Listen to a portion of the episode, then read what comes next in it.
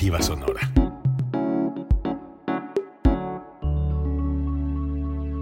Código Libre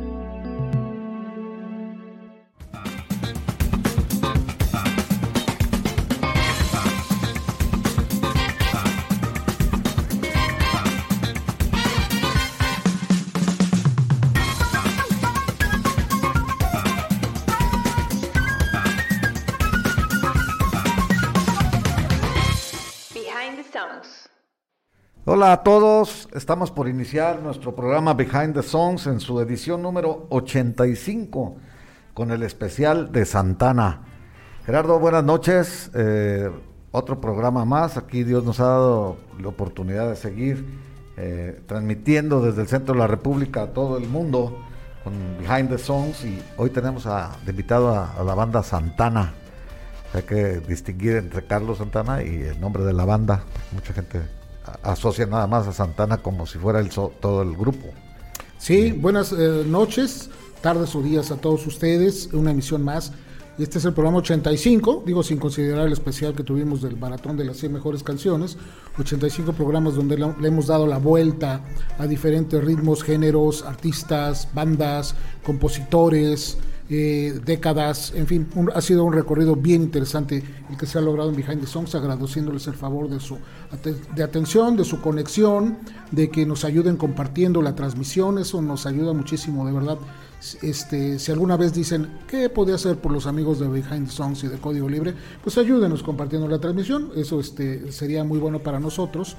Eh, recordarles también que estamos en www.codigoliberradio.com en vivo en este momento por la estación de radio y en sus repeticiones posteriores en sábado y en las plataformas que ya todos conocemos, Spotify, Deezer, Radio, eh, Google Podcast, eh, posteriormente están ahí ya los podcasts grabados. Estamos listos para empezar una emisión más de del mexicano, bueno, mexicano-americano, Carlos Santana, ya hablaremos un poquito más de esos detalles. Sí, bueno, pues ah, una banda pues muy, muy consentida, por así decirlo, por el público latinoamericano principalmente, porque pues dentro de su estilo ha preservado un estilo latino dentro de una fusión de blues, de rock y de, ritmos latinos, ¿no? Como se hizo famosa esta banda. Y bueno, pues sigue vigente Santana, ahí está ya, ya grande de edad Carlos Santana ya debe de andar sobre 74. 73, 74 años. Sí. Entonces, este, pues se ha presentado en todo el mundo, en los escenarios más importantes, desde festivales de Woodstock, de todo de Montreux, en todos lados se ha presentado. Entonces, es una banda internacionalmente exitosa y que ha vendido muchos discos también, ha tenido grandes éxitos este, en la venta de discos y en, en colocar canciones en las carteleras de todo el mundo, ¿no? Eh, bueno, pues hicimos una encuesta eh, y bueno, hubo bastante aprobación, bastante gente se, se, comunicó, lo que nos comprueba pues que Santana sigue vigente aquí en nuestro medio, ¿no? La, banda de Santana. Eh, bueno, no sé, Gerard, si tienes alguna otra cosa para empezar ya con las estamos listos fechas. Para empezar, si quieres, con las este, efemérides que las efemérides y las fechas empecemos, ¿no? Bien, empezamos con un día como hoy. Este, hoy hubiera cumplido 86 años Luciano Pavarotti, esta gran voz de los grandes tenores que nos dio el siglo pasado. Él murió en el 2017, eh, como digo, había llegado a los 86. El 13 de octubre, es decir, mañana Paul Simon llega a los 80 años de uno de los grandes duetos también de la época folk y este eh, pop de los Estados Unidos de los 60s y de los 70s, 80 años, y otro que yo creo que también te va a llamar mucho la atención, una de tus bandas que te gustan, Robert Lamb, cumple 77 años, pianista de, este, de, Chicago. Sí, sí, sí, de Robert Lamb, compositor y pianista y fundador de la banda, ¿no? Sí, es correcto. Sammy Hagar, este, que primero empezó con la banda de Montrose y después se convirtió en el vocalista de Van Halen, cumple 74 años y ciertamente su figura es bastante jovial a pesar de tener esta, esta edad, está todavía rock and rollando Sammy Hagar. Eh, John Forcoley, ¿te acuerdas de esa banda, este, de ese dúo, no? Este, Dan England, England Dan and John Forcoley. Sí, este, a mí se me hace de esos este, dúos que fueron infravalorados, como que merecieron mejor suerte, como pues, fueron muy muy locales, ¿no? Fueron Podríamos muy decir ahí locales, muy muy exacto. muy americanizados. Ellos eran de, de Texas. Ajá. Eh, eh, yo, eh, John, uno de ellos, yo no sé cuál, era hermano de Dan Seals, el de Seals and Croft. así es. Entonces eran duetos que tocaban parecido y eran Sí. contemporáneos, entonces Sí, y tiene realmente discos muy buenos y este él cumple 73 años, ¿no? De, Sí. de esos dúos que creo que merecen más la pena este echarles un ojo. Mary Osmond cumple Sí. ya 62, ¿no? La, Sí. la, la- la única mujer de los de los hermanos Osmond, eran ¿no? 10, ¿no? O- creo que había otra 10. mujer, no recuerdo. No era ella. ¿Era la única? Sí. Caray, entonces Mormones 62 años. ellos, por eso Sí. tuvieron tantos hijos, sí. y que De- todavía tienen éxitos y presentaciones en Las Vegas, ¿no? Sí, y, hizo duetos con Donny Osmond muy Sí, exitosos claro, también. mucho, y programa de televisión Programas, eh, un, un unitario de, de televisión también. El, eh, el 14 de octubre cumple 81 años Cliff Richard, este, este inglés que también fue muy Ese exitoso. también es una carrera asombrosa y, Muy- y muy muy, larga. longeva y preservada voz, muy bien su voz todavía, ¿eh? Sí, yo creo que su carrera ya va por ahí de los 60 años, o, Fácil. o quizá un poco más. Sí, fácil. Sí, este, yo creo que sí, sus primeros éxitos fueron a finales de los 50. Sí. Entonces sí, como dices, carrera longeva. Justin Hayward, el cantante de The Moody Blues, cumple 75 años también ese mismo día, y Thomas Dolby. eh, él ya es una etapa posterior, la, la etapa electrónica de los 80s con sintetizadores y aparte productor de muchos temas, Thomas Dolby cumple 63. El 15 de El, el octubre... del sistema Dolby, pues. No, no, no, Ah, no, este no, es no, ese es otro concepto, Ah. sí. De Thomas Dolby sí era básicamente un tecladista, hizo algunos temas de películas y sí tuvo algunos temas que entraron en las listas. El 15 de octubre, Richard Carpenter va a cumplir 75 años. Hermano Este, mayor de Karen a- Carpenter. a- así es. Y bueno, también siguió con la música, evidentemente ya no con el éxito que tuvo con su hermana en los 70s, este, pero pues dejó un legado muy importante para el pop y para la balada, ¿no? Sí, así de, es. de Richard Carpenter. Este, Chris de Borg cumple 71 años, que pues tuvo algunos éxitos. La Dama de Rojo fue quizás el más importante. Este, ese mismo 15 de octubre, Gerardo Ortega cumple años. No sé si lo conozcas también. Naciste- naciste Sí. este- este Esos mismos días, bueno, pues yo también estaré celebrando junto con ellos, por eso los recuerdo bien. Eh, un 16 de octubre, Nico, la cantante alemana de The Velvet Underground, Sí. hubiera cumplido 83 años. Ella falleció en el 88, también por un, por un accidente. El mismo 16 de octubre, Flea, que es el bajista de los Red Hot Chili Peppers, este Michael Balsari es su verdadero nombre, él cumple 59 años. Pero yo creo que nadie lo conoce por su nombre, ni él, ni en su familia, ni nadie. Él fue Flea desde Pulga, ¿no? Desde muy, desde muy niño. John Mayer, que también es un gran guitarrista. Gran este, guitarrista, también sí, subvalorado, ¿eh? eh, Yo creo que sí, en, Estados Unidos creo que tiene buen éxito, pero creo que mundialmente necesita una, no sé, pero es un gran guitarrista. Y, ju- y juega con el blues, y juega con el Se rock, y- con la balada, o sea. Este, con el acústico, lo hace muy, muy bien, 44 años ya. Y el 17 de octubre, el hermano del que hablábamos, Jim Seals, del dueto Seals and Croft, Croft. él cumplió 80 años. Hermano Ya. de Dan Seals, el de Ajá. England Dan and John Ford que, es. este, que, que también es un gran dueto. Sí, sí Es un sacó, gran sí, dueto, hicieron cosas maravillosas. Creo yo que 70s. trascendieron más que, Sí. que John Ford Colley y England Dan and John Sí, Ford sí, Colley. sí. Tuvieron un éxito Summer Breeze que fue muy, Ah, muy sí, fuerte, bueno, ¿no? claro. Pero hicieron grandes cosas. También recordando ya, pues, gente que ya está llegando a la- a la- al octavo piso, como se dice, Gary Pocket. Este, Una de- voz de Union Gap, sí. en los 60s. La voz de, de Union Gap, Gary Pocket and the Union Gap, después se llamó así el grupo en honor a él, pero una voz privilegiada, Gary, muy melodiosa y muy exitosa también. 79 años cumple. Este, 53 cumple Siggy Marley, que quizás, bueno, los hijos de Bob Marley, varios se dedicaron a la, a la música, pero yo creo que Siggy fue el más, más, más serio, el más dedicado, el que consolidó una carrera mejor.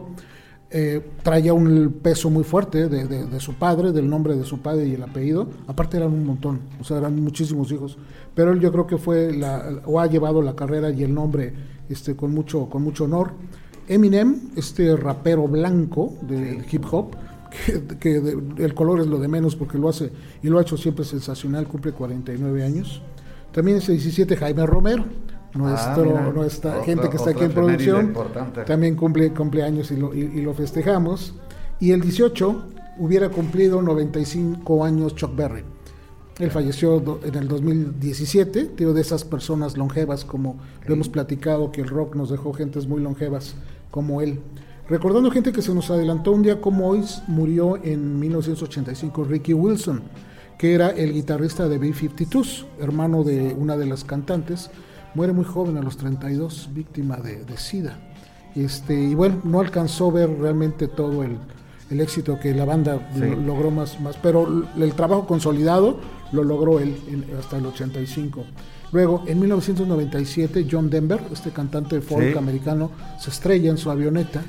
Parece que en forma intencional, Sí, según todos los expertos, porque él era, él era piloto, él tenía licencia de piloto sí, y todo, sí, y volaba seguido, y se estrelló en un montón de rocas, siendo el, el único montón de rocas a la vista, ahí se estrelló, o sea, pudiendo haber planeado en la arena, fue a la orilla de la playa, Sí, así es. y él se fue contra las rocas, muy- con- tenía ya muy mal su vida, se había derrumbado totalmente, ¿no? En las drogas y, y vino a menos ya con las, ya no, ya no tenía éxitos, pues. Probablemente sí fue esa, esa causa, 53 años. Y fu- fue, una gran figura en los Estados Unidos. Ray Conniff, yo creo que toda casa este, que se respete debe tener un disco, y más una casa de los, de los padres o de los abuelos, un disco de Ray Conniff. Este, Muy querido en todo México, en, todo, en todo en México. toda América Latina. Aquí en México se hicieron muchas recopilaciones, no sé si recuerdas, muchos discos de Reader Digest que Sí, hacía sí, sí, recopilaciones. de y, todo, y- todo y. Ray Conniff era uno de los favoritos. Él falleció en el 2002 a los 85 años. Y un 14 de octubre, pero del 77, muere eh, Bing Crosby, también de los grandes crooners Sí. americanos, ¿no? A los 74 años Sí, sí. víctima de, de- de un infarto. Gente que murió esta semana, muere... eh, Poseedor de un récord, Bing Crosby, ¿ah? Bing Crosby fue con El su que- álbum el- de la Blanca Navidad así más es, vendido de toda la historia. El Estamos Blanca hablando Navidad. de más de 40 millones, ¿no? No recuerdo ahorita la cantidad, Sí, pero sí. está considerado como el disco más, más, Más, vendido. en toda la historia. Sencillo, White. Christmas, 1941, ¿no? 40, o 51, no me acuerdo, ya no me acuerdo. Blanca, Blanca Navidad, este que por cierto ya estuvo muy pegado con el con el sencillo, o al menos en números, de Elton John de Candle in the Wind, eh, en la memoria de la princesa Diana. la hizo la segunda versión. Así a es, la segunda. a la muerte de la princesa Diana. Es correcto. Eh, el día de hoy se anunció eh, la muerte de Paddy Mullooney, que fue el líder fundador de The Chieftains, esta banda eh, irlandesa, una, este, es así como una banda súper reconocida y súper prestigiosa en, Irlanda, también ya muy longeva. Él creo que la fundó por ahí del 61 o el 62, muere a los 83 años, eh, el, el líder de The Chieftains.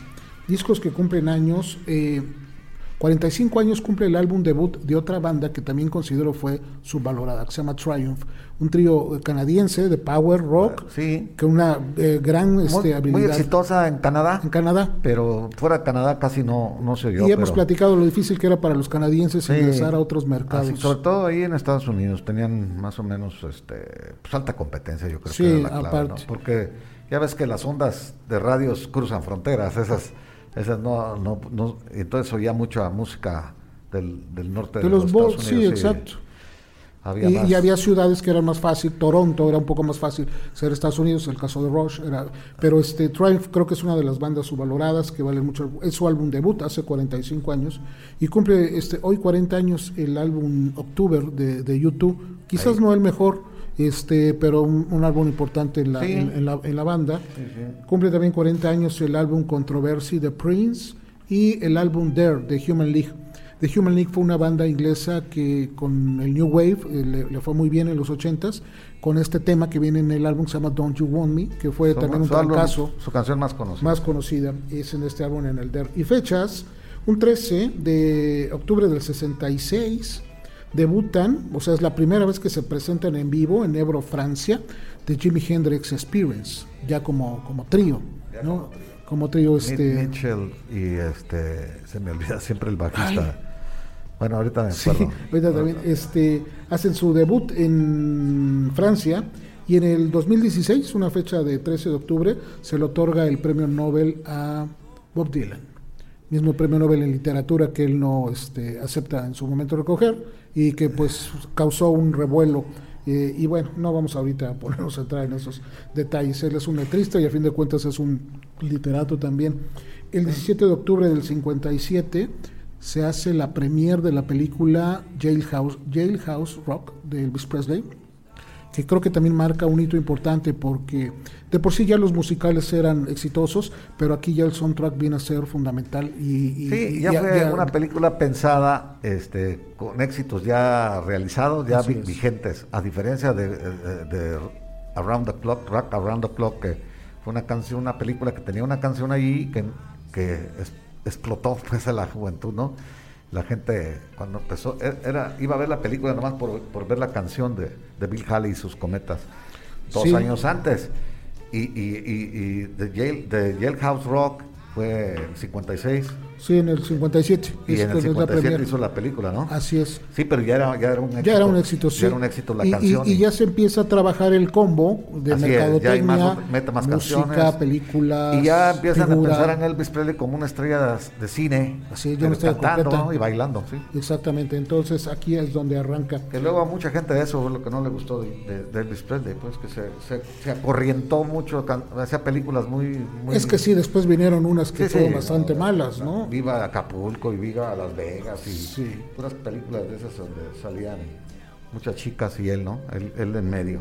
Pues esas son las efemérides que tenemos el día de hoy y estamos listos para empezar la música de Santana. pues ya la gente está mandándonos muchos saludos, ahorita los, los saludamos en vivo. Eh, mientras vamos a escuchar la canción que ganó la encuesta, la ganó con un poquito de holgura. Esta canción se llama Black Magic Woman Gypsy Queen.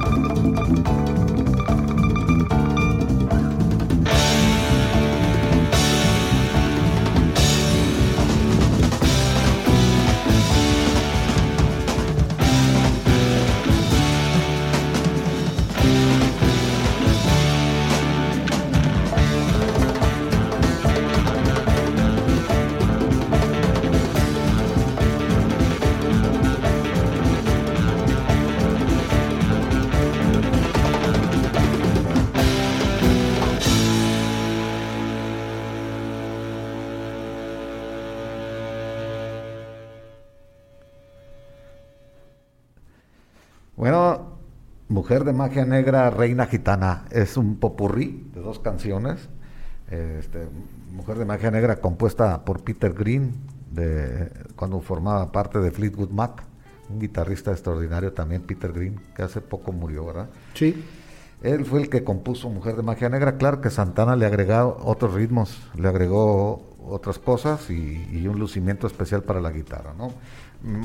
Eh, Fleetwood Mac la había hecho con un sentido más rockero y más, más blues también. Y es más lenta. O sea, si tú escuchas la otra, está, o sea, después de conocer esta poderosa versión, escuchas la, la original, pues con Fleetwood Mac, se oye como atorada, se oye lenta, como que le falta. Era otro ritmo. Es otra cosa, ritmo, sí. A pesar de que es, Y no, es mala, ¿eh? A mí, me, a mí me gusta la de Peter Green, porque, bueno, por simple y sencillamente el puro hecho de ser la original hace que, que te fijes pues en la calidad de la, de la, Era un virtuoso de la guitarra Peter Green también. Pero bueno, sí está mejor la de Santana, definitivamente. Más que probado en las listas y en todo, ¿no? esta canción llegó al número 4. Pues el, durante mucho tiempo fue la que más alto llegó de las de Santana hasta que vino Smooth del Supernatural que llegó al número 1 y se mantuvo ahí mucho tiempo. Muy bien, eh, eh, se fue publicada la primera vez con Fleetwood Mac en 1968 como un sencillo a través de Blue Horizon Records para el Reino Unido y en 1969 por Epic Records para los Estados Unidos. Alcanzó el número 37 en los UK Singles Chart, convirtiéndose así en el primer sencillo de la agrupación de Fleetwood Mac en entrar a la lista. Fíjate, en el 69, ¿no? Ya en el 70 la banda de rock latino, esta de Santana, la, hizo una versión para el álbum Abraxas, el segundo de la banda, exitosísimo también y la voz está Greg Rowley, ¿no? El, tecladista que tiene una voz muy, muy curiosa y muy, muy poco usual. Sí, Greg Rowley que, bueno, tocaba los, los teclados en esa, digamos, la alineación clásica, luego hablamos de la alineación clásica de Santana, y que después formó y fue fundador de, de Journey, junto, con, Neil otro miembro que también estuvo aquí con, con Santana. Creo que es bien importante, ya lo dijiste al inicio, pero dejar claro y destacar un, un, artista es Carlos Santana, que de hecho hizo discos como, Carlos, Santana, solista. y otro es Santana la banda, porque antes se llamaba Santana Blues Band, antes así inicia, ¿no? Llamándose así. Después por cuestiones comerciales y también por la mano y el toque fino siempre de Clyde Davis, lo recorta nada más a, Santana, pero Santana es la banda, ¿no? Y es, el líder Carlos Santana también. sí, sí, sí, sí, es, correcto. Peter Green, que bueno, compone, como bien dijiste, la, el tema, con Fleetwood Mac lo lanza, Peter Green ya había estado en una banda anterior de Fleetwood Mac, el inglés, este, entonces estaba en la John Mayer, la de Blues Breakers. Él, sustituye a Eric Clapton. Él sustituye a Eric Clapton, así Exactamente. Entonces, digamos, ya sabía. Ah, ya traía un, recorrido, sobre todo de blues. Sí. con John. El que pasaba por John Mayer era bueno, o sea, ahí estaban puros buenos.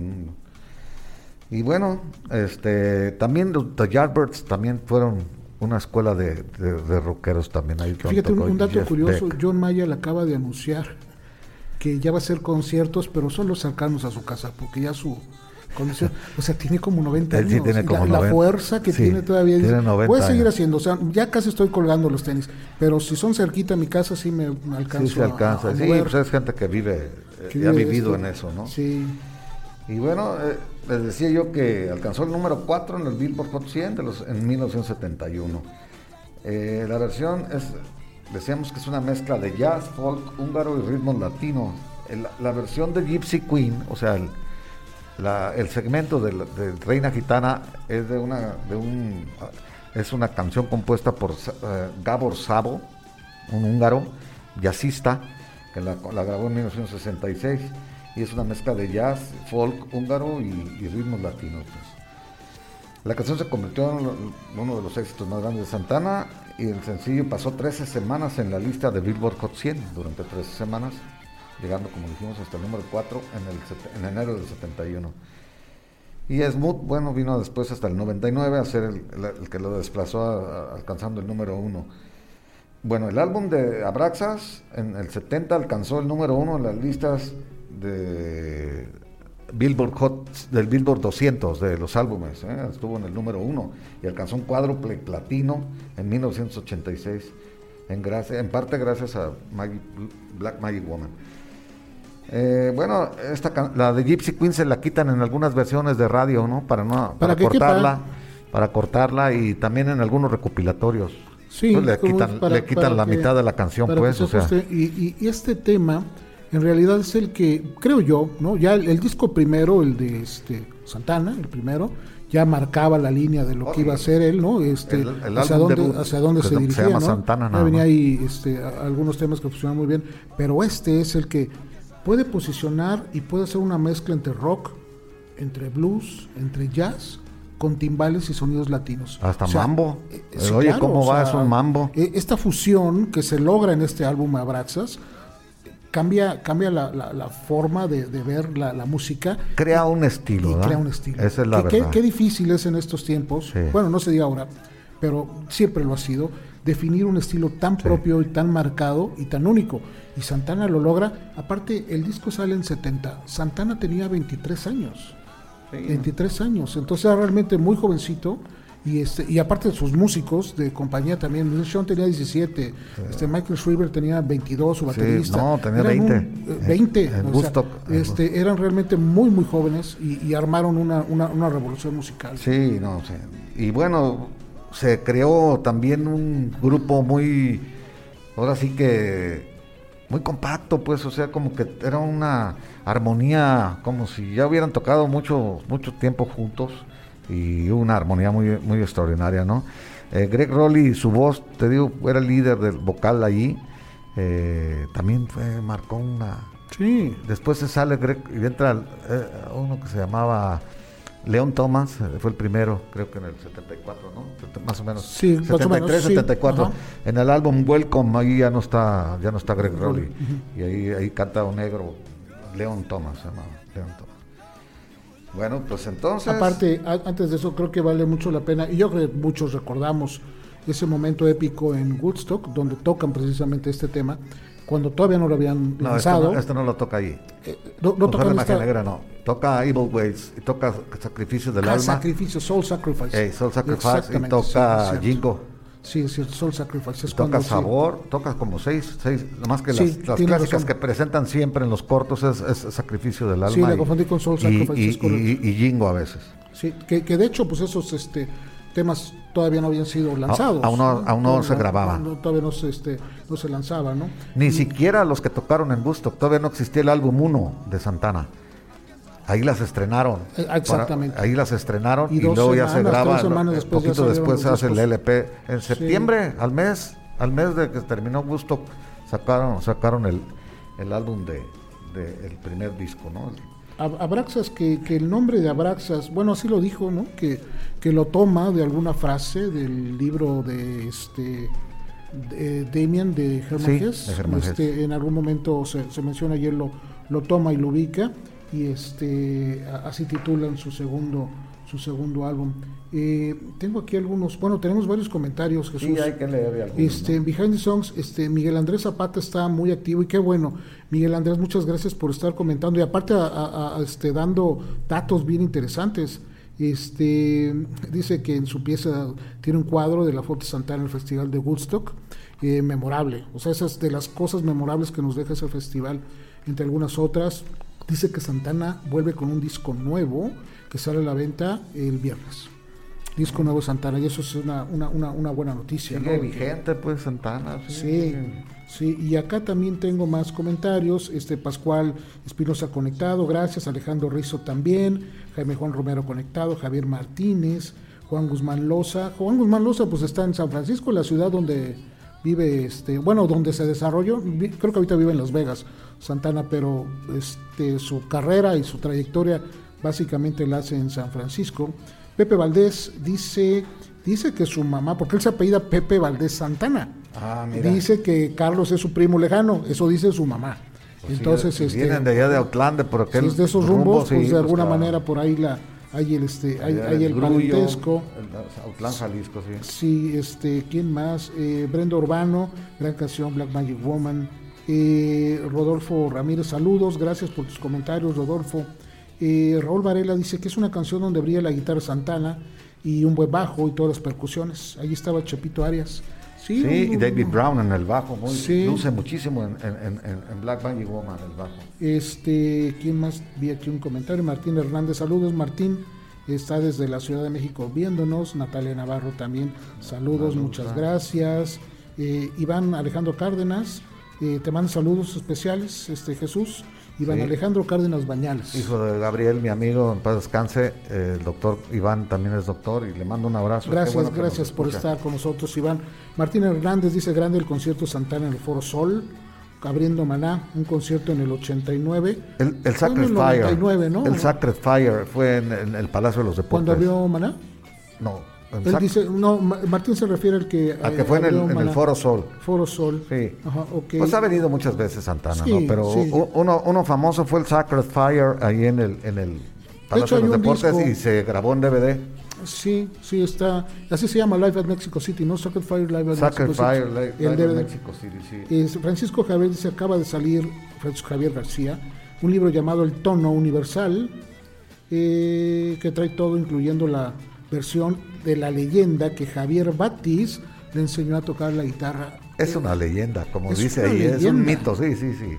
A Javi Santana en una entrevista que tuvo en A&E, en un programa en de este de by- Son by Request que se llaman Pídalas pues las pedían y ese programa salió con Santana y lo entrevista ahí el, el- el- el- el narrador original del programa, no me recuerdo el nombre.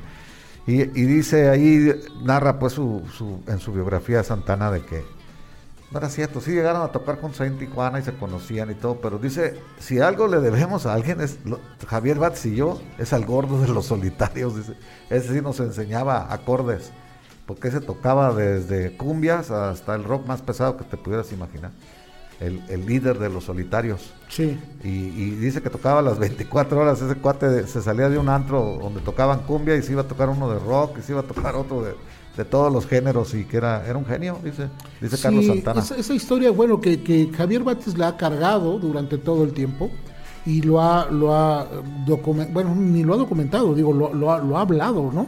Que él es el que lo enseñó y constantemente, y constantemente lo dice. Y Santana nunca lo ha admitido. Y Santana no. No, pues no, no lo ha admitido. Digo, han tenido reencuentros, porque como bien dice, se conocieron en el Ah, sí, ciclo, en el- en, amigos, en el círculo de Tijuana de amigos. los de los 60 en algún momento Ahí tocaron vivió juntos. Carlos Santana, en Tijuana, sí. Este, y seguramente tocaron y Tocaron mucho tiempo juntos. pero eso de que se hay- le haya enseñado a él, pues mira, pues le enseñaste también, no lo sé, pero a fin de cuentas cuenta todavía que dijeras tú, ¿te acuerdas que admitieron, John Lennon admit- no quería admitir a George Harrison cuando lo llevó Paul McCartney a presentarlo, porque estaba muy chico, dijo, este está muy chavalío, o sea, no...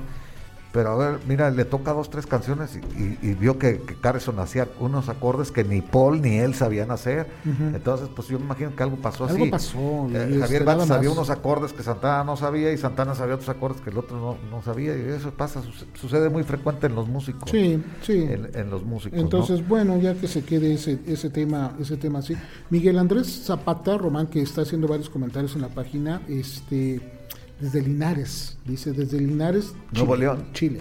Ah, Chile. Sí, Un entonces, abrazo hasta este, Chile. Gracias por estar ahí conectado. ¿Y quién más? Creo que ya. Vicente Ah, no, Villalpando dice que, que Santana, que Neil Sean tocó con Santana, así es, tocó nada más en el álbum 3. Y después se salieron con Greg Rowley y se fueron a Journey, a formar Journey. Sí, Ramón Hernández eh, dice que estas canciones las tocaban, las tocaban con el grupo de Black Cats, sí, sí, sí, Samba para ti, todas las de Santana, oye, ¿cómo va? Y Mujer de Magia Negra las tocaban, sí. Pues vamos con la segunda canción. Bueno, Jesús, vamos a, darle precisamente, hablando de Sigue Abraxas, eh, segundo lugar es otra canción de- del álbum Abraxas, y la escogió la gente. Y esta es una canción instrumental que se llama Samba Pa'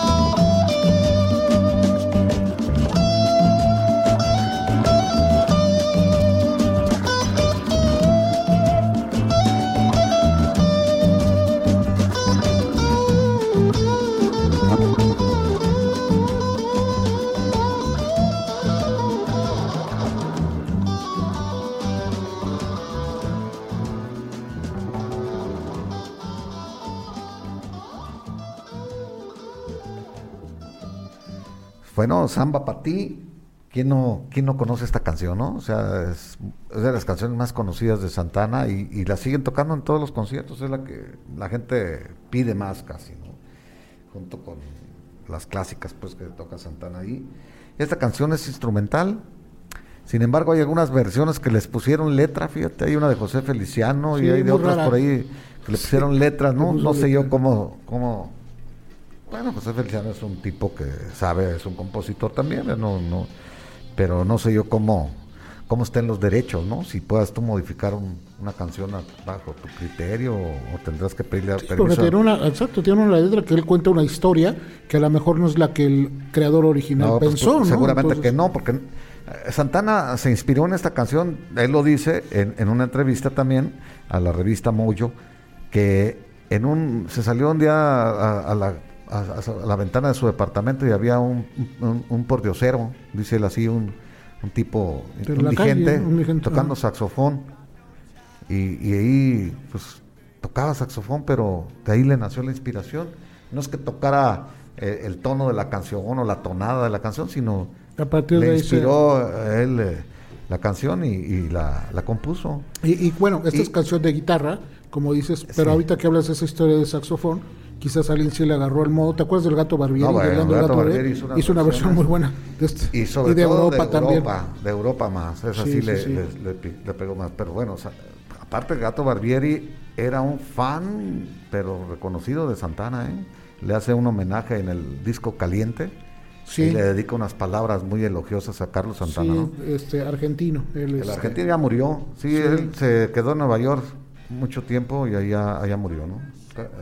El Gato Barbieri, gran saxofonista también. Esta también es del álbum Abraxas del, del 70 y también un dato curioso que como sencillo se lanza tres años después. Hasta Sí. el 73 se lanza, Sí. ¿no? Ya después del...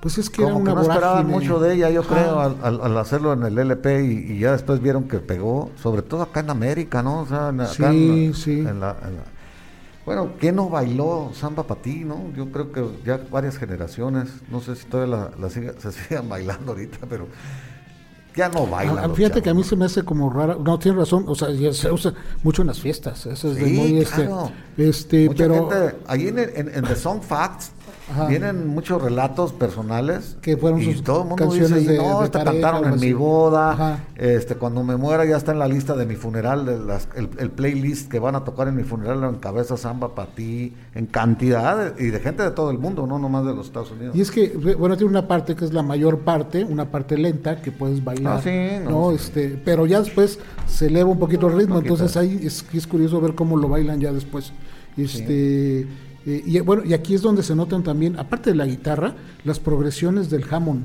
de, de este Greg Rowley, ¿no? sí, no, de ese la- teclado que también le da un este un Sí, sonido bien bien un- especial. Una entrada del órgano ahí espectacular, ¿no? Y fíjate, yo creo que Santana incluso él lo reconoció. Esta es como su primera canción suya. Él así lo menciona. Suya.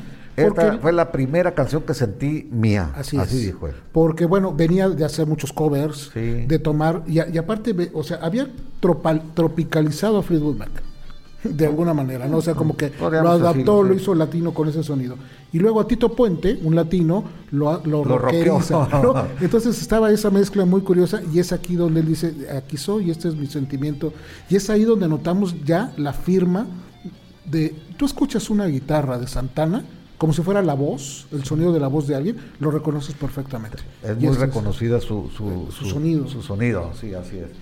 Yo, no, yo creo que cada guitarrista tiene también su, su afinación personal o sus afinadores profesionales. Nos tocó ver ahí en vivo, en cortito, cómo tenían un afinador de guitarras este, el grupo Yes, nada más para Steve Howe, ¿tú ¿no te acuerdas? Sí, Ahí- no, pero sí, sí. Ahí les tenían como 10 Claro. guitarras, para cada canción agarraron hasta de 2, 3 guitarras. Bueno, ya, ya exagerando pues este el, purismo de, de tocar guitarra, ¿no?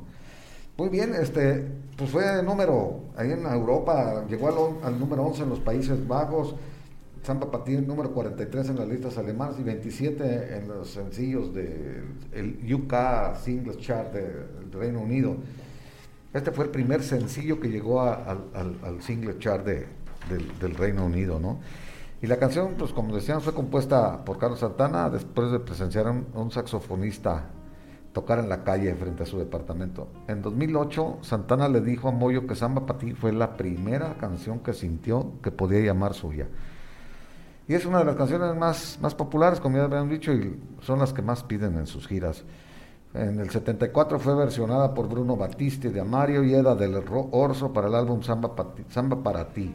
Posteriormente fue versionada por José Feliciano con letras añadidas en su álbum Escenas de Amor de 1982, por Omar Liebert en su álbum Solo para ahí de 1992, por Gato Barbieri en el álbum de Fania All Stars eh, llamado de 1981 llamado Social Change y también por Angelique Kidjo, quien puso letras en Yoruba en su álbum Oyo.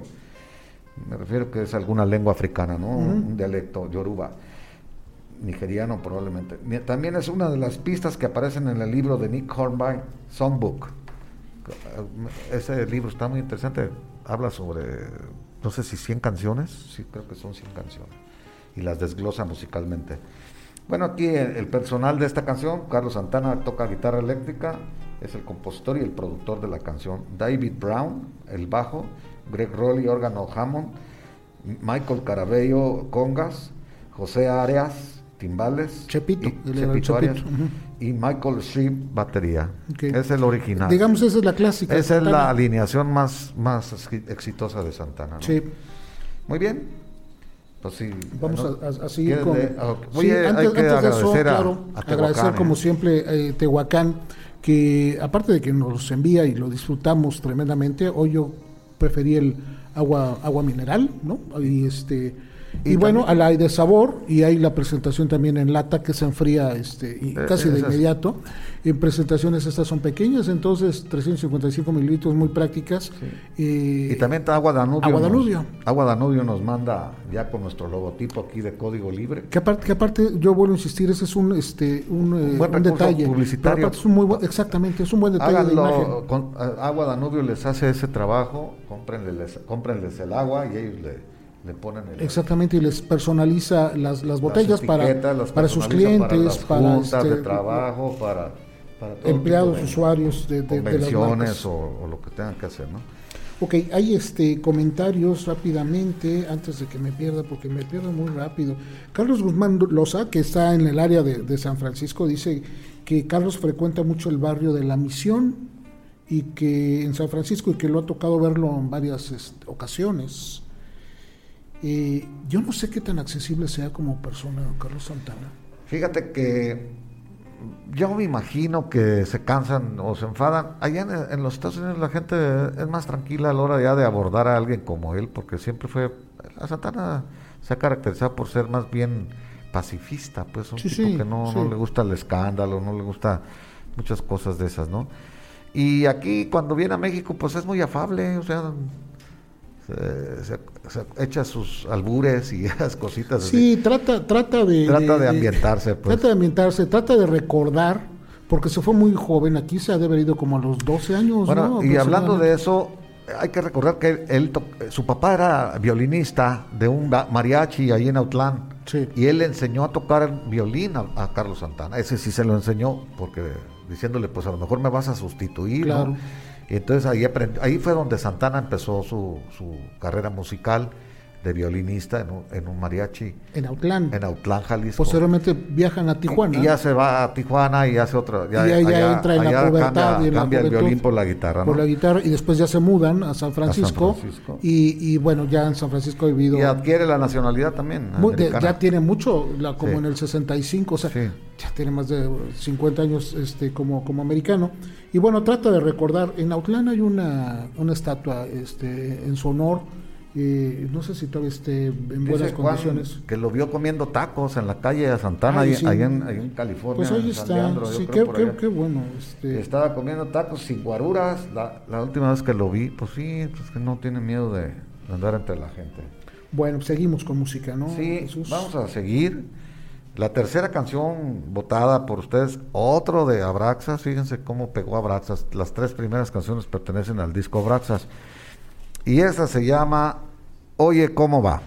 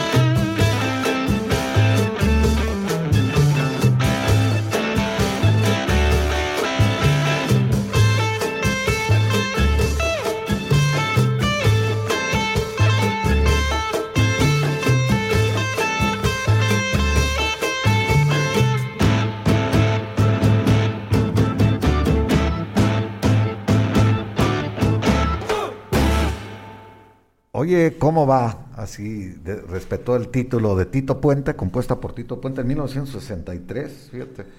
Entonces, este, es un mambo, Sí. un mambo y le da un ritmo de chachachá que estaba pues muy de moda. En ese tiempo Tito Puente le mete un ritmo y Santana le respeta el ritmo. Claro. Además le agrega instrumentos guitarra y la batería. la guitarra y la batería que le marcan otros Y el, tempos. y el. Hammond, sí. Sí, bueno, le agrega muchas cosas, pero aparte le, le- le da el toque, aquel que te para a bailar, pues a la Claro. gente que lo escucha en vivo y todo eso luego, luego se prende cuando pone, oye, ¿cómo va? Y bueno, pues esta canción ha tenido muchos arreglos y remakes y de todo variados, desde Celia Cruz, este, bueno, aparte del de Santana, que es el más exitoso, Julio Iglesias, Kinky, Cheo Feliciano, Azúcar Moreno y José Feliciano, la NPR, la National Public Radio, así se llama una, una empresa, Sí. una institución, incluyó la canción en su NPR 100, The Most Important American Music Work- Works of the 20th Century. Las canciones más importantes de, de la radio en el siglo XX está, oye, ¿cómo va? De las sabía. 100, O sea, ahí está metida. Entonces, este, bueno, pues. ¿Sabes qué, es, más? es Ah, muy mira, curioso de, de este, de este, que a pesar de que la letra, son cuatro estrofas en español, o sea, que se repiten y se, Se repiten, repiten, sí, sí. pero lo curioso es que al, al ser una canción en español haya llegado al 13 en Billboard, en Estados Unidos, en el, en el top 10, digo, en el top 100, este, que ha llegado también al 7 en Canadá, o sea, que no era el idioma, y de todos modos le- ya se, se impregnó ya el sonido latino en, en, este, en los angloamericanos, Sí. ¿no? Es, y esa es la importancia precisamente que tuvo Santana con este ritmo latino. Aquí es donde ahora sí que exageró, por así decirlo, el, el- el ritmo latino dentro de un, de un álbum de que se suponía que era una fusión de jazz y rock, el Abraxas. Sí. Entonces, le mete ritmos latinos a- también en, en Mujer de Magia Negra, también en otras canciones, pero aquí es latina 100% esta canción, o sea, no, no, no es inventada por ellos, es arreglada por ellos, que es diferente. Y bueno, el, el experimento resultó un exitazo. Cuando Santana se presentó por primera vez allá en San Francisco, ya como contratados por un grupo, pues se presentó en un teatro. El productor, el, que le- el encargado del, evento, le dijo, ¿sabes qué? No renuncies a tu, trabajo, era lavaplatos Santana. Dijo, no renuncies a, a tu trabajo porque si, si van a seguir haciendo estas mezclas de, de, de- de música latina con rock, no les va a funcionar. Es cierto, fíjate que... Claro que no sabía se, nada se- de- se- se tragó sus palabras. Se tragó sus este, palabras. Él trabajaba de lavaplatos, es que sí. eso trabajaba en un TikTok's Driving, se llamaba el lugar donde. Él, este, donde él trabajaba, Era ¿no? un Y- drive-in. Y bueno, él, este, pues digamos como no fue como muy bueno para la escuela, termina su Sí, high school, no, no, él- fue aceptado en la Universidad de California, en una universidad pública de California, pero él decidió no entrar para dedicarse por completo a la música. Creo que Sí, tomó una decisión a fin de cuentas correcta, si ya vemos los números, el éxito, el desarrollo y, Hay una, y todo lo que logró. una ¿no? anécdota que, que ya había contado yo aquí, de cuando se presenta Jimi Hendrix en el Fillmore West, ahí en San Francisco, Santana y otro amigo se- no tenían ni un 5 y se meten, esto fue como en el 66 o 67, cuando fue, vino su primera gira Jimi Hendrix de, de Inglaterra Sí. a los Estados Unidos. Entonces se meten por los conductos del aire acondicionado, una cosa así, unos ductos que había para no pagar, pues no traían dinero, y, los agarra la policía. Los agarran pues los vigilantes cuando están ahí, los llevaban de las gremias para afuera o para la cárcel, no sé. Y Jimi Hendrix iba saliendo cuando los muchachos, ¿qué hicieron? o qué?". No, pues se metieron sin pagar. Ah, pues déjanlos.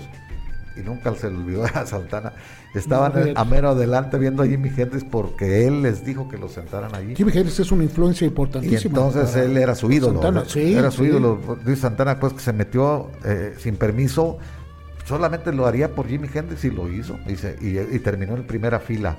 Y nunca, nunca olvidó Es que eso. fíjate, como dices, primero aquí como persona y la, y la historia, anécdota que cuentas, bueno, pues humanamente le llega mucho, pero su influencia musical es sin duda Jimi Hendrix. Sí.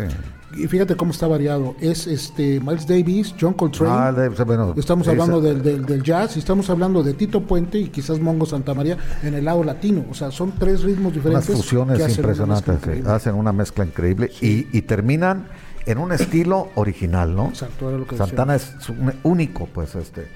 Y por eso es respetado dentro del ámbito musical, porque él, él diseñó un estilo y lo hizo exitoso. Fíjate, Tito Puente cuando escuchó por primera vez y se enteró que habían, este, bueno, le habían dado un ritmo versionado a rock su tema. Al principio no le, no le gustó.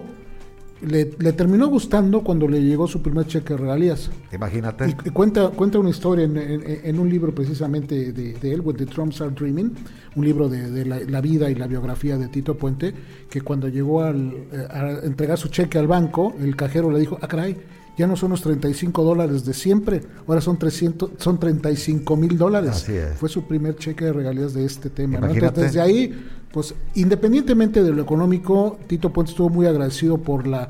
La difusión, por la difusión y porque gente- siempre reconoció que Tito Puente era el creador, siempre lo Sí, decía. sí, claro, y lo mencionaba. Siempre. Y aparte lo admiraba, tenía Claro. su música de Tito Puente. sí.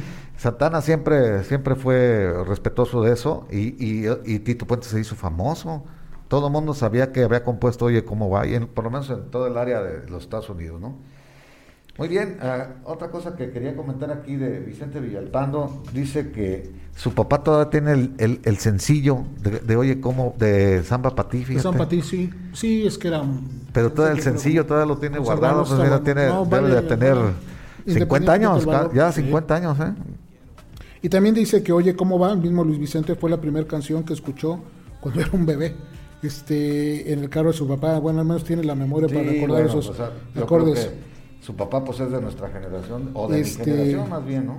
Más que Eh, tuya, Ma- María- Mariana está conectada ya. Mambo, dice, sí, mambo. Es un A fin de mambo. cuentas es el ritmo de, de- Se le conoció un poco a Tito Puente como el rey del mambo. Yo, yo Sí. se lo adjudico más a Damaso Pérez No, bueno, Prado. Damaso fue el, el- Este, el primer el rey sí, del él, mambo. yo lo reconocía como el rey de los timbales, a, Tito, a Tito Puente, ¿no? Y Raúl Varela, este arreglo de Santana, la canción original Tito Puente resultó sensacional, sin perder la esencia, eso es bien correcto, no, no perdió la esencia natural. Ay, caray, yo no sé por qué se metió aquí el sonido. Y este, y bueno, eso es lo que... Lo que Juan Rojas, desde Phoenix, nos manda a saludar, Gerardo. Ah, qué Un abrazo, Juan. Phoenix, nos gracias. qué bueno que nos estás oyendo. Gracias. Muy bien, seguimos con la cuarta porque ya vamos atrasadones otra vez, que nuevas. La cuarta canción la escogió Gerardo y él es el que la va a presentar. Sí, yo la escogí para tratar de balancear un poquito el programa, ya que Abraxas nos estaba ganando y con justa razón. Hubiera puesto todavía una de Abraxas. Este, Breakfast at Neshabur se llama. Oh, sí. esa, esa yo la quería poner, pero dije ya va a ser El- un programa el especial de incidente de Abraxas. Nehazburg, sí. In- Incidente. Sí, sí. la confundí con otro, incidente en eso. Y este dije ya sería mucho. Entonces quise variarle, me fui, iba a meter un cover más, dije, ay, ya son muchos covers. Entonces puse una de la época de los ochentas, Sí. que en México sonó y sonó mucho. No fue un gran éxito. Fue la única que pegó de ese disco. Fue la única que pegó de ese Así disco es. en una etapa gris. Gris, de ya se, habían, Santana. ya se habían cambiado las alineaciones No, como había 10 sido veces. Una cosa, este, eh, pero venían de, de Live Bait, entonces ya como que se podían levantar un poquito. Y este tema sonó mucho en la radio en México y la vamos a escuchar. Se llama Say It Again.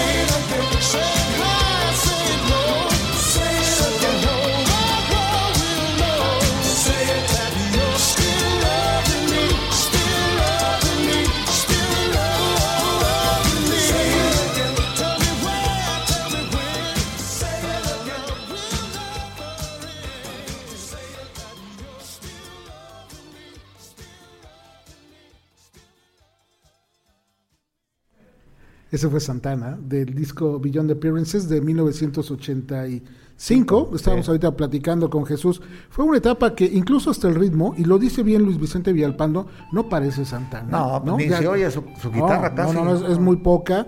Fue una etapa donde él trató de acomodarse a las tendencias. ¿no? E- Esa etapa de los ochentas, ¿no? Wave. desde el disco del, del, Shango, del este, este, el Beyond Appearances, le costó mucho. Sí tuvo éxitos por ahí, Winning, este, pero le costó porque se trató de adaptar a las tendencias y ese creo que fue un error porque se lo se lo cobró la, la, este, la gente al no comprar los discos, a no ser tan populares. Son errores, pero todo, todo también son experimentos, Por ¿no? supuesto, Y te voy a decir que te voy a decir una cosa, o sea, también ya se había agotado un poco Sí, el, sí. el- el- el- el explotar los latinos y todo eso, ¿no? Por eso fue tan exitoso Smooth, porque resurge ahí otra vez Santana, pero vamos regresando sin ser totalmente el Abraxas. Se- necesitaba, como dices, aires Abraxas el, el Smooth, ¿no? se necesitaba un descanso. Digo, el, el Supernatural. un descanso porque si no él se iba a repetir. Sí. ¿Me explico? Eh, cuando, cuando Santana en los 70 hace su fusión latina, de rock latino, tiene un lado alternativo de, de- de jazz y de este y de experimentación con sus discos personales y sus trabajos, por ejemplo, con John McLaughlin, que son un poco complicados si los queremos ver, pero son Y- muy Y sofisticados. también hizo con Wayne Shorter. Sí, con- ¿eh? sí, entonces este trabajó cosas alternas porque también le gustaba mucho el Y lo invitaban jazz. al Festival de Jazz de y la Montreux y de otros lados. Él tocó, Claro. como, tocó música jazzeada, pues, este, entonces... es- es- Y en esta época, bueno, ingresó, trató de ingresar a este modelo MTV, que era lo que se estaba dando en los 80s.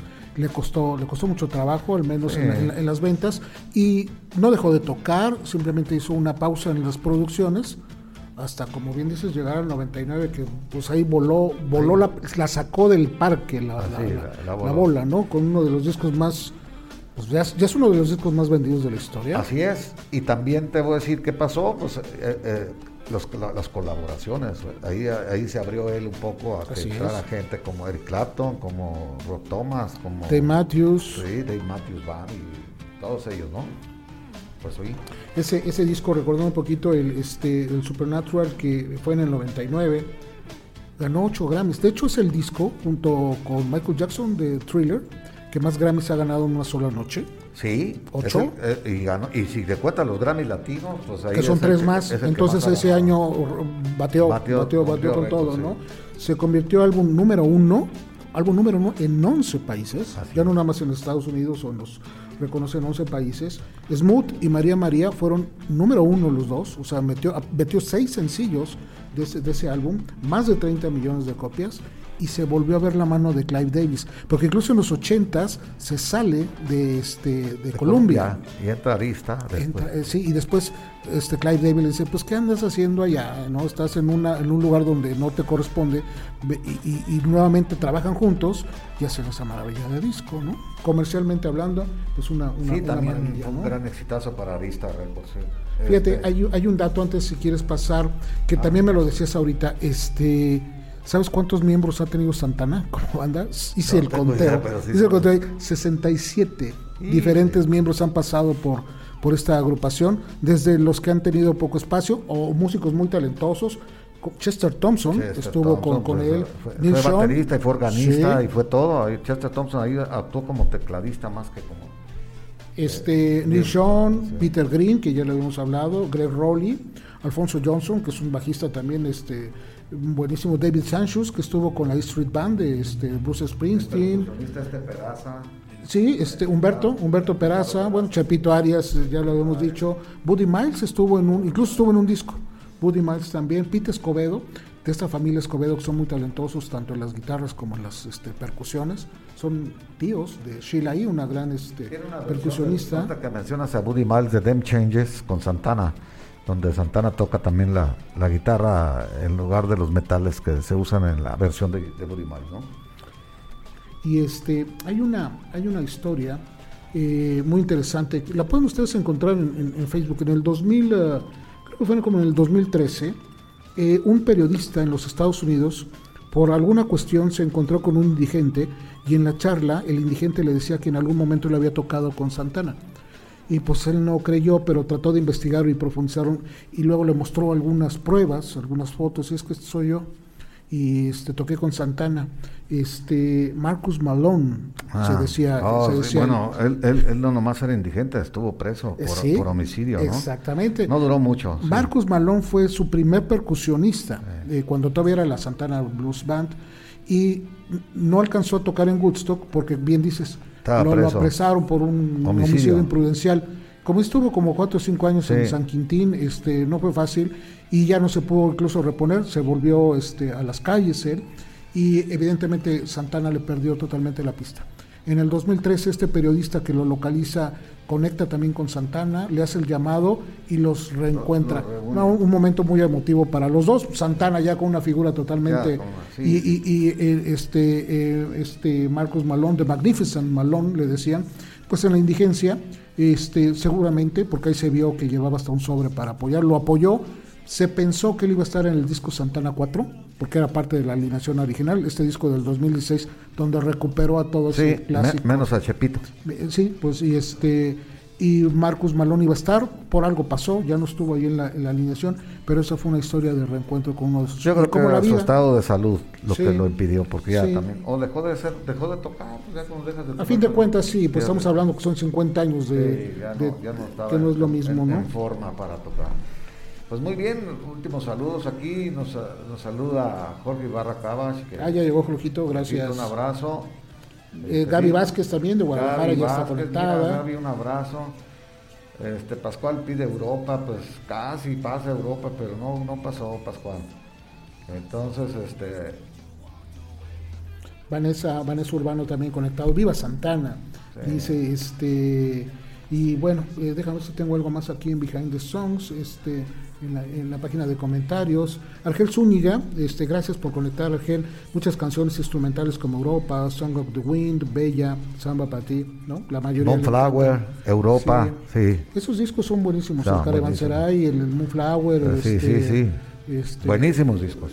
Bor- ¿Cómo se llama? Bortoleta, se me fue. Ah, Borboleta. Pues sí, Borboleta Borbol- se llama. Que son unos grandes, grandes discos. Sí. Es Este, el Caravanserai y luego el Welcome y ya de ahí entonces Sí. Havana Moon también, ¿no? es- Havana. pero ese es de Carlos es Santana nada más. Él es Santana, como sí. Carlos, lo que habíamos hablado.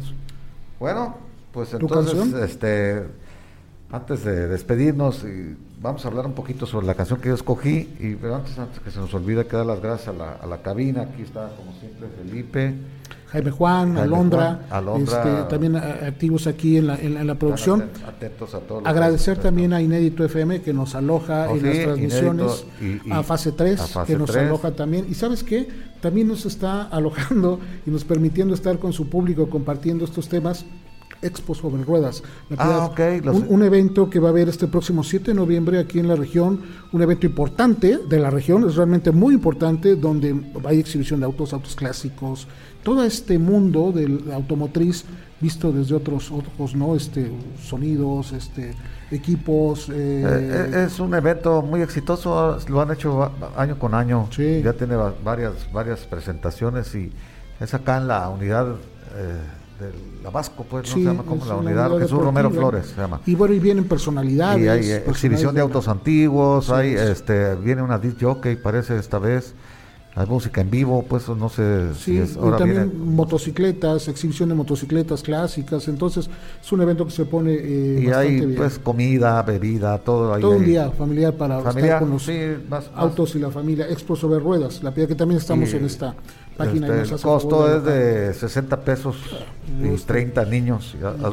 Entonces, es 60 para estar pesos. un y- domingo, ah, un domingo este, juntos. Sí, Muy bastante bien. accesible, ¿no? Pues muy bien.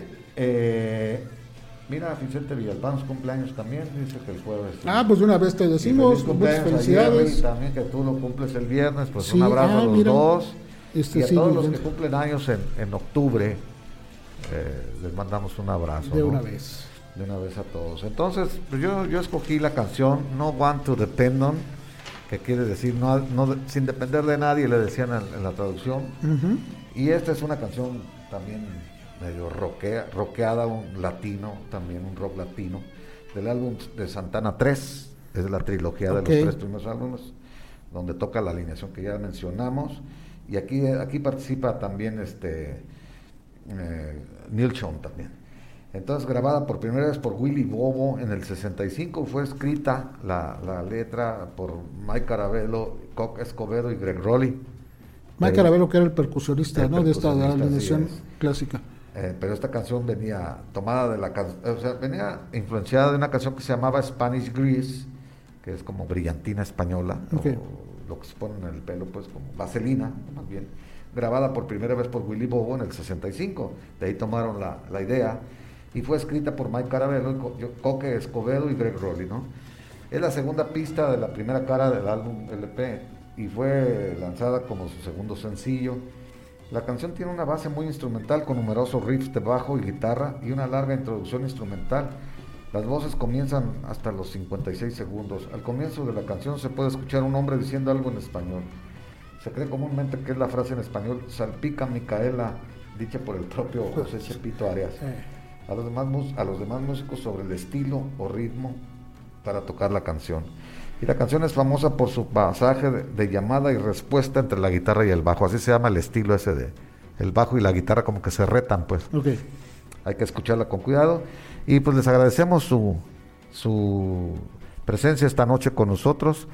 Nos despedimos y un abrazo a todos los que participaron en los comentarios y a todos los que nos escucharon, ¿no? Claro, muchas gracias. Nos este nos pueden escuchar nuevamente en la repetición por, por radio, www.codigoliberradio.com este sábado a las 11 de la mañana y posteriormente ya pueden escucharlo en las plataformas digitales, Spotify, Deezer, Amazon Music, iHeartRadio, todas, todas estamos, este y todos los programas de Behind the Songs y también los programas que se hacen en Código Libre están disponibles para todos ustedes. Muy bien, entonces nos despedimos con Sin depender de nadie, Santana.